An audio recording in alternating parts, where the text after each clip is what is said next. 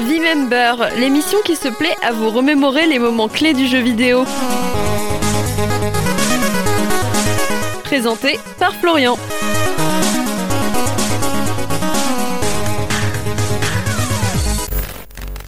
Pour l'épisode d'aujourd'hui, je vous propose de quitter pour un temps le monde des consoles de salon pour aborder ce qui est par beaucoup considéré comme l'un des meilleurs jeux de course d'arcade. Je parle d'Outrun, conçu par Sega et sorti en 1986.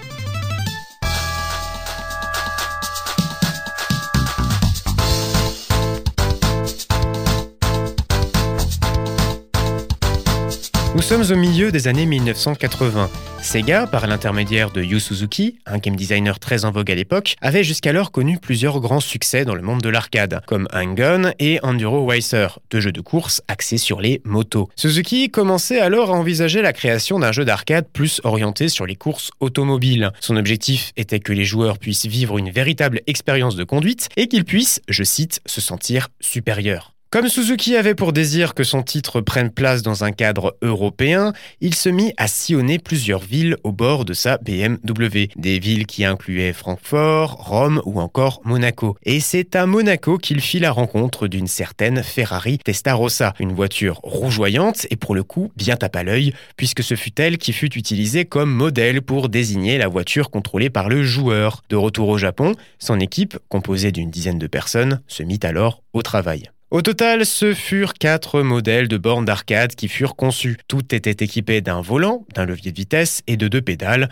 une pour accélérer et une autre pour freiner. Et pour le coup, c'était assez réaliste pour l'époque. Des petits détails avaient ainsi été ajoutés, comme la prise en main des virages qui pouvaient rendre la voiture plus ou moins contrôlable suivant comment le joueur pouvait les négocier. Certains modèles possédaient même un système hydraulique réagissant aux actions du joueur lors de la prise des virages par exemple. Pour le jeu en lui-même, il était entièrement modélisé en 3D, avec une caméra placée au niveau du sol, à l'arrière de la voiture. Cela permettait ainsi de rendre le contrôle du véhicule plus réaliste, comme au sein d'une Ferrari Testarossa, avec un conducteur proche du sol, mais aussi surtout de limiter la vue du joueur sur son environnement, ce qui permettait probablement de mieux gérer la mémoire utilisée sur la machine et donc d'augmenter la vitesse du jeu. Et pour le gameplay en lui-même, le joueur se devait de terminer plusieurs courses en un temps limité, tout en négociant les nombreux virages et en évitant le trafic environnant. Le tout était magnifié par une bande-son composée par Hiroshi Kawaguchi, l'un des employés les plus anciens de l'équipe, chargé du son chez Sega et qui avait déjà par le passé travaillé avec Suzuki. Les sonorités très estivales, à la frontière entre la musique latine et caraïbaine, collent bien à l'ambiance visuelle et à l'esprit très feels good.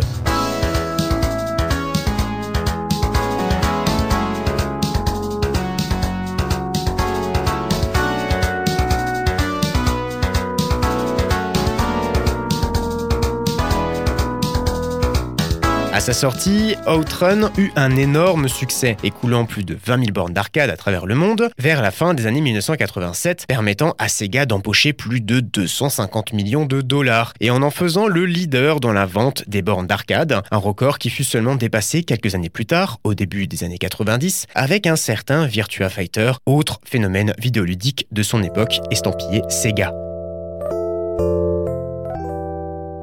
Véritable marqueur culturel de son époque, le succès de Outrun fut prolongé à travers tout un tas de suites spirituelles, comme Turbo Outrun, Outrunner ou encore Outrun 2, permettant pour l'époque de donner un second souffle au monde de l'arcade, mais aussi et surtout à Sega de s'imposer comme un acteur avec lequel il allait décidément falloir composer.